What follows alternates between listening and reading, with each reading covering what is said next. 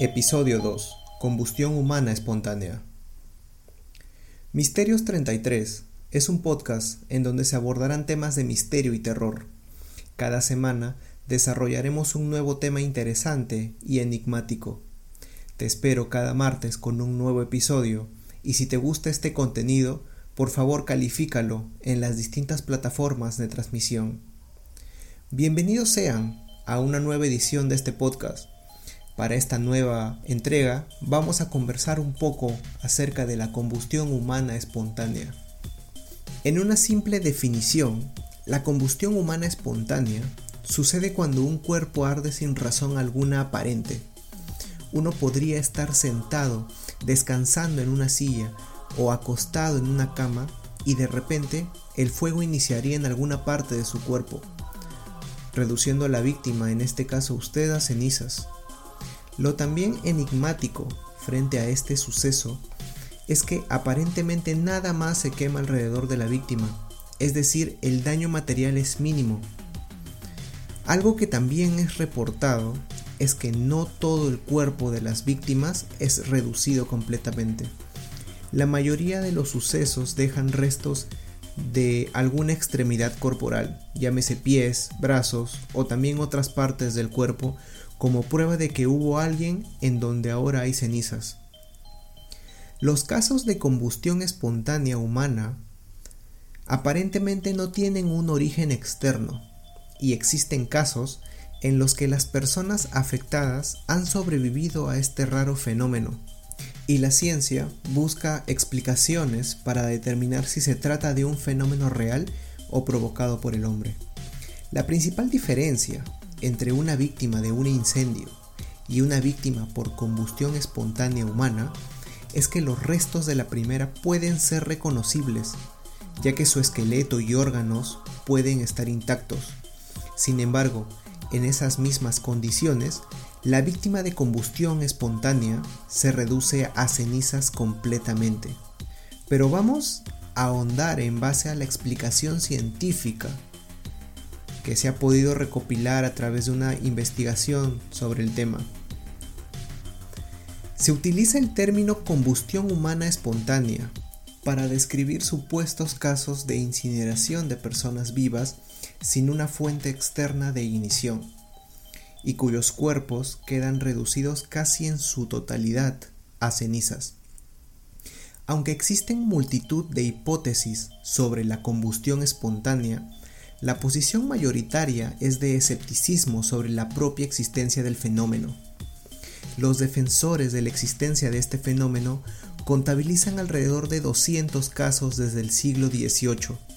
Sin embargo, en la mayoría de los casos apenas si hubo una investigación sobre las circunstancias que lo rodearon, y muchos de ellos se basan en testimonios de segunda o tercera mano y se carece de datos tan básicos como el nombre de la víctima o la fecha del incidente. La explicación más probable de la mayoría de los casos es el efecto mecha, en el que la ropa o algún tipo de tela que cubre un cuerpo empieza a arder lentamente por efecto de una chispa o una llama tenue. Mientras la tela arde, la grasa corporal se derrite y es absorbida por la misma ropa o tela ya carbonizada, lo que actúa como la mecha de una vela, produciendo así una llama suave y estable. Este tipo de llama puede arder por horas y carbonizar las partes del cuerpo en contacto con la tela sin llegar a afectar el resto del cuerpo. En la mayoría de los casos de alegaciones de combustión espontánea, no se cuenta con datos forenses o investigaciones detalladas y se carece de información tan básica como el nombre de la víctima o la fecha del suceso. En los casos en los que sí se cuenta con descripciones detalladas, aparecen una serie de elementos comunes. El fuego suele estar localizado en el cuerpo de la víctima. Los muebles y electrodomésticos cercanos a la víctima suelen quedar intactos los alrededores de la víctima sufren poco o ningún daño. La zona alrededor de la víctima y a veces el resto de la habitación se encuentra cubierta de un hollín grasiento. Casi siempre las víctimas tienen algún problema de movilidad, alguna invalidez o sobrepeso, o se encuentran incapacitadas por exceso de consumo de alcohol o barbitúricos. En todos los escenarios hay alguna posible fuente externa de ignición. Casi nunca hay testigos oculares del suceso. Las víctimas tienden a ser adultos mayores. Una de las primeras menciones del fenómeno de la que se tiene registro es en un artículo escrito por Paul Rowley en el siglo XIX en The Philosophical Transactions of the Royal Society of London. El autor recoge algunos casos de víctimas que perdieron la vida por incineración sin que se pudiera encontrar la fuente del incendio. Rowley explora también la explicación propuesta por el autor John Henry Cohausen quien sugiere que algunas sustancias contenidas en el cuerpo humano y diferentes procesos de fermentación en el estómago podrían crear una llama desde el interior del cuerpo al combinarse con bebidas alcohólicas y movimientos internos propios del cuerpo durante la noche. Rolly concuerda con la teoría de Cohausen y sugiere otros procesos químicos y emanaciones del cuerpo que podrían estar involucrados en el fenómeno. Las explicaciones racionales de estos sucesos se engloban en dos categorías básicas. Accidentes donde un incendio tipo efecto mecha tuvo lugar o bien crímenes que se pretendieron encubrir mediante alegaciones de combustión espontánea. Vamos a hablar un poco más acerca del efecto mecha, que es algo que yo ya mencioné hace unos momentos, pero creo que podemos precisar un poco más acerca de esto. A pesar del nombre de espontánea, lo cierto es que nunca ha habido testigos presenciales del momento de la ignición y en todos los casos con suficiente información transcurrieron varias horas desde que la víctima fue vista por última vez y el descubrimiento de su cadáver. El efecto mecha fue propuesto por DJG en 1965 como explicación de la muerte de una mujer. El efecto mecha o efecto vela se produce cuando la ropa de la víctima se prende con alguna fuente de ignición externa. Si se dan las condiciones adecuadas, este primer fuego quema la piel y empieza a derretir la grasa corporal. Esta grasa es absorbida por la ropa, que actúa como la mecha de una vela, alimentando el fuego de forma constante durante horas. La grasa humana arde a 215 grados centígrados, aunque si está embedida en una mecha puede arder a una temperatura menor. Si bien el efecto mecha logra explicar el origen de la fuente de combustión, el hecho de que los huesos se reduzcan a cenizas presentaba siempre un misterio. Incluso en los modernos crematorios que trabajan con temperaturas de 870 a 980 grados centígrados, los huesos no se consumen completamente y tienen que ser molidos. Los experimentos de J.D. Dehan del Instituto Criminalista de California lograron demostrar que aunque esta temperatura es mucho menor que la utilizada en hornos crematorios, en estos la temperatura está optimizada para incinerar un cuerpo en poco tiempo y temperaturas menores pueden conseguir el mismo efecto si actúan durante bastante tiempo. J.D. Dehan, experto forense en incendios y autoridad sobre el efecto mecha, ha estudiado, explicado y reproducido el efecto con éxito y divulgado sus experimentos en documentales para la BBC y la National Geographic Channel. En el experimento de Dehan, un cerdo fue envuelto en una manta y situado en una habitación simulada. Se vertió una pequeña cantidad de gasolina sobre la manta para iniciar el fuego.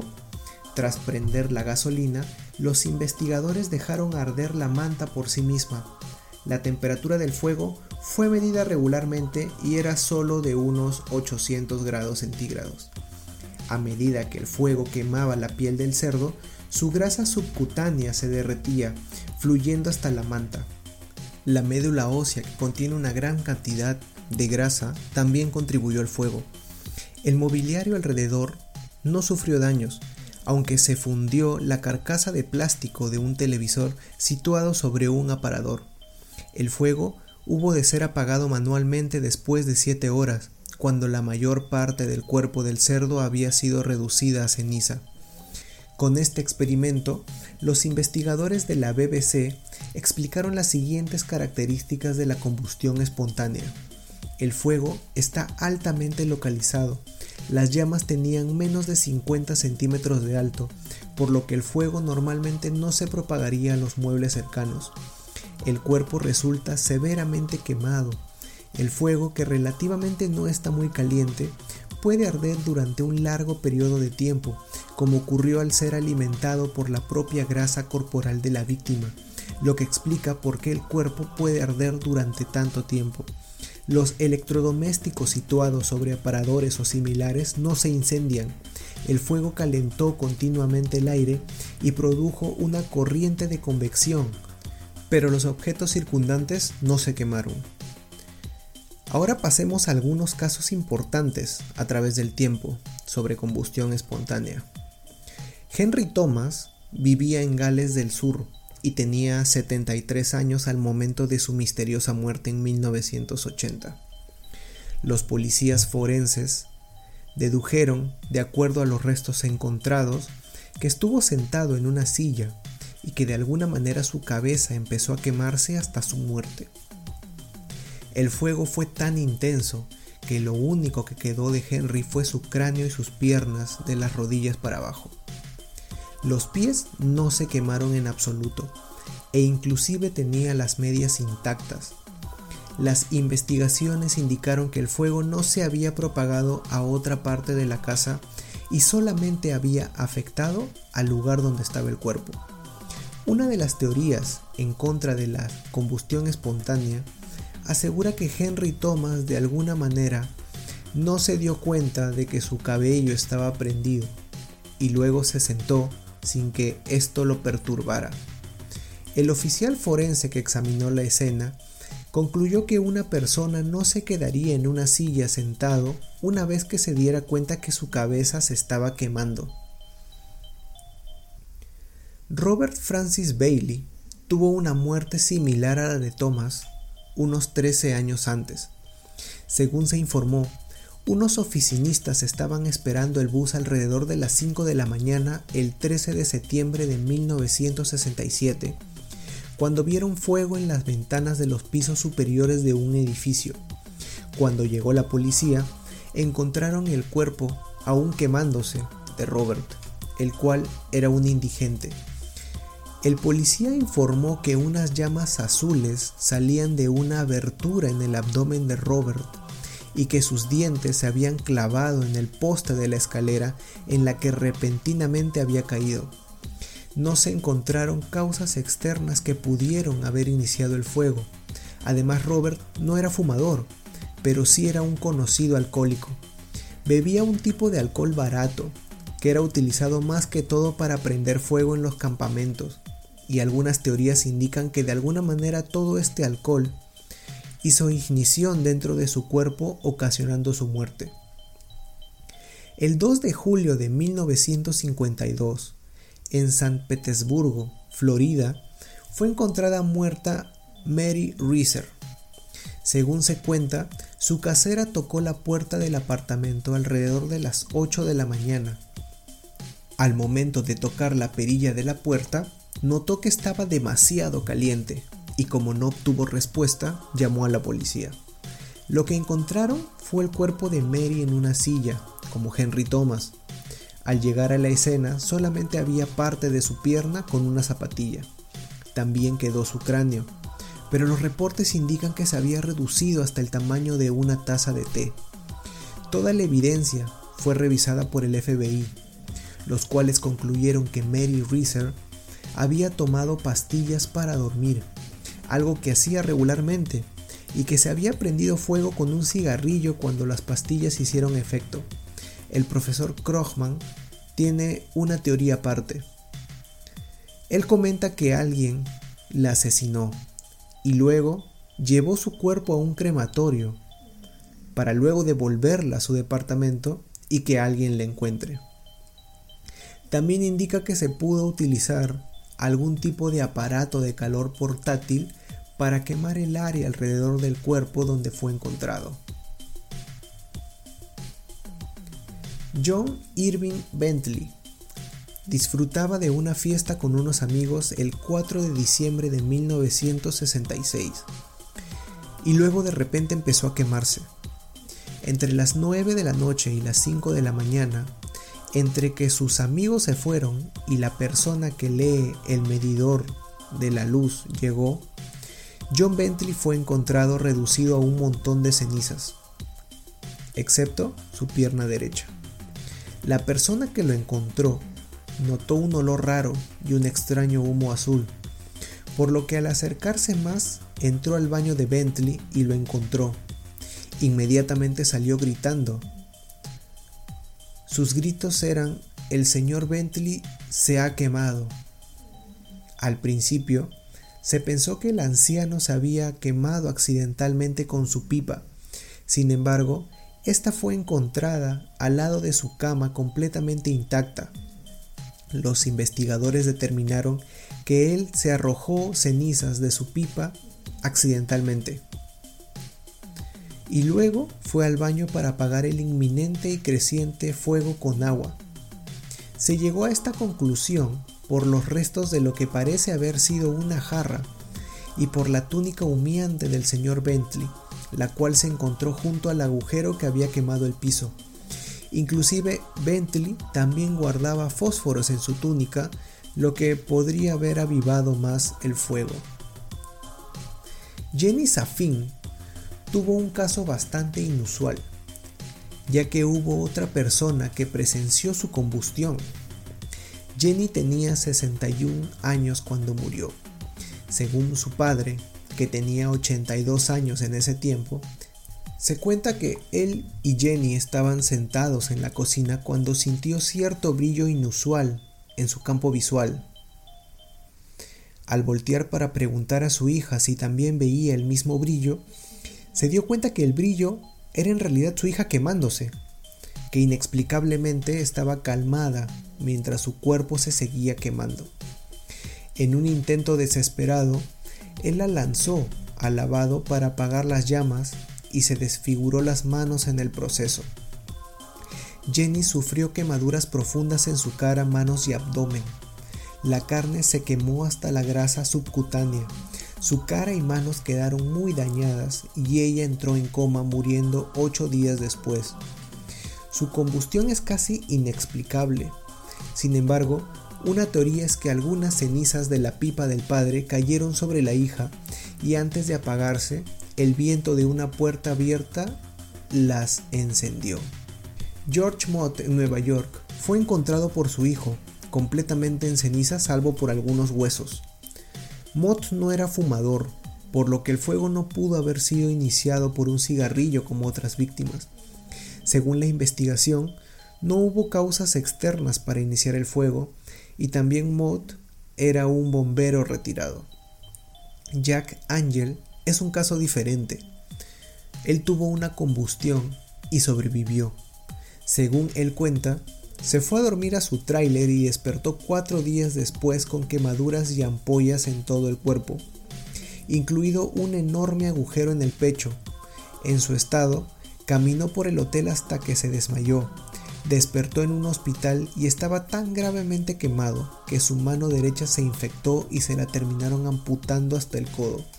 Sin embargo, esto contradice su propia versión de los hechos ante la corte, ya que él demandó a la compañía que instalaba el agua caliente en los trailers por 3 millones de dólares. Según cuenta, Jack estaba tomando un baño cuando de repente el agua paró de salir de la ducha cuando se acercó a la válvula, esta explotó y por la presión de agua caliente Jack se quemó. Sin embargo, el doctor que lo revisó afirmó que las quemaduras de Jack habían sucedido desde adentro hacia afuera. Es así como llegamos al final de este episodio. Por favor acompáñenme la siguiente semana en otro nuevo tema sumamente interesante y lleno de enigmas que descubriremos juntos. Gracias por escuchar Misterios 33 Podcast. Hasta la próxima semana. Si tienes algún tema que quisieras que se desarrolle, me puedes contactar en cualquiera de las redes sociales como Facebook, Instagram y YouTube, donde me puedes encontrar como Misterios 33 Podcast. De la misma manera también puedes enviarme un correo electrónico a misterios33.contacto.gmail.com Por favor no dudes en calificar el podcast en todas las plataformas para seguir creciendo. Buenas noches.